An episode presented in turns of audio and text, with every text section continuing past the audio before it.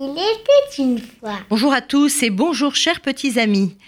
Voici une histoire qui nous vient de loin, de Polynésie, l'arbre sacré. Écoutez bien, vous allez peut-être vous y reconnaître. Il était une fois trois sœurs.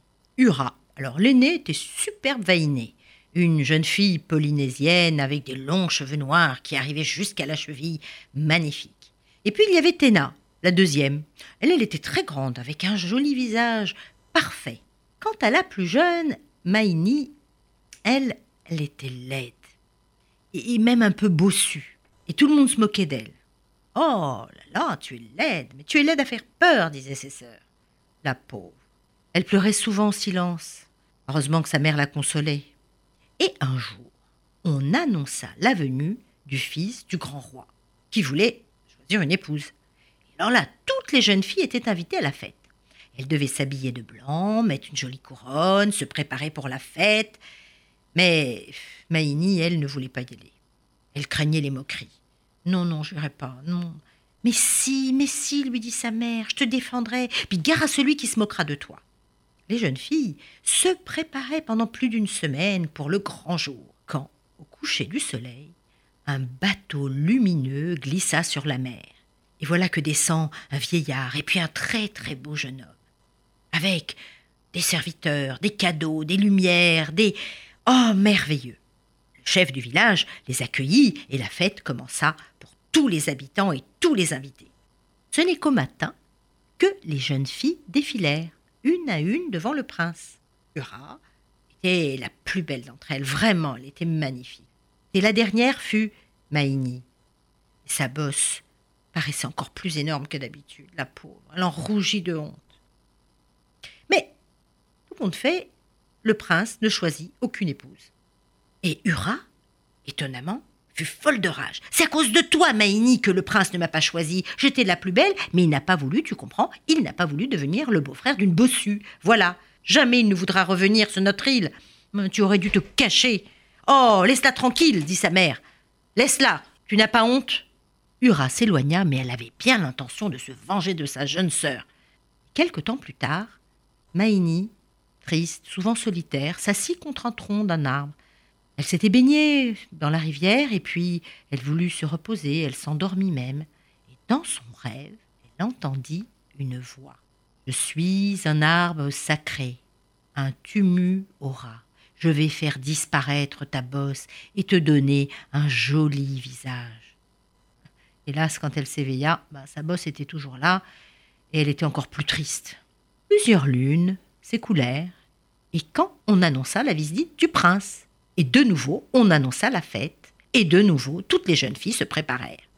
Et Maïni, cette fois, suppliait sa mère de ne pas y aller. Je t'en prie, maman, je t'en prie. J'ai eu tellement honte la dernière fois. Je ne veux pas, je ne peux pas y aller. Écoute, le prince veut voir toutes les jeunes filles. Je resterai près de toi. Ura et les autres n'oseront pas te dire des méchancetés, je t'assure. D'ailleurs, c'est étrange. Ura paraissait changer depuis la visite du prince. Euh, elle, était même gentille, elle accompagnait sa sœur à la pêche ou à la recherche de coquillages, ce qui a mis Maïni en confiance. Si bien que Maïni raconta à sa sœur le rêve étrange qu'elle avait fait, et, elle lui montra l'arbre au pied duquel elle s'était endormie.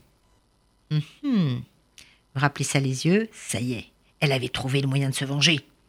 Et le jour même, voici le prince, sur son grand bateau blanc, qui se dirigeait vers le rivage. Le prince salua les villageois, puis il dit à Ura Tu sais, je t'ai remarqué la dernière fois, tu es vraiment la plus belle jeune fille de l'île, vraiment. Alors Ura ne se sentit plus de joie. C'était elle, c'était elle qui deviendrait l'épouse du prince. Quand il ajouta Mais je voudrais seulement savoir où se trouve ta sœur, Maïni. Je ne la vois pas parmi toutes les jeunes filles. Ura pâlit.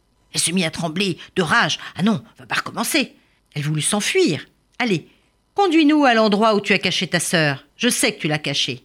Ura fut bien obligée d'obéir, et elle guida le prince. Et là, au bord de la rivière, on trouva Maïni attachée, bâillonnée au pied d'un arbre. Elle ne bougeait pas. Oh non Oh non, mais elle ne respire pas Ne t'inquiète pas. dit le père du prince. Je sais qu'elle n'est qu'évanouie. Alors, comme un magicien, il leva lentement la main, les cordes et le bâillon se détachèrent. Suis-je? Mais où suis-je? murmura Maïni. Tu es près d'un arbre sacré, un tumuora. Appuie-toi sur son tronc. Allez, appuie-toi. Maïni obéit. Tout à coup, elle se sentit grandir. Sa bosse disparut et son visage se modifia. Ses cheveux noirs glissèrent alors jusqu'à ses pieds. Elle était devenue belle, magnifique, la plus belle vainée de l'île. Ah non, tu ne rêves pas, Maïni. Mon fils, le prince de la lumière, sera ton époux. Il se tourna vers Ura. Et toi, Ura, jalouse, tu porteras maintenant la bosse de ta sœur. Oh non, non, je vous en supplie, cria Maïni. Faites comme moi, noble vieillard. Pardonnez-lui. Hum, le vieillard accepta. Et Maïni suivit le prince sur le grand bateau blanc qui glissa vers l'horizon. Quant à Ura, elle était si furieuse que sa beauté se fana vite et qu'elle devint triste, perdit sa jeunesse. C'était sans doute la punition que l'arbre sacré avait choisie pour elle. Qui sait? Et oui, la jalousie fait des ravages, surtout quand elle s'abat dans sa famille. S'accepter, c'est révéler sa beauté. Au revoir à tous.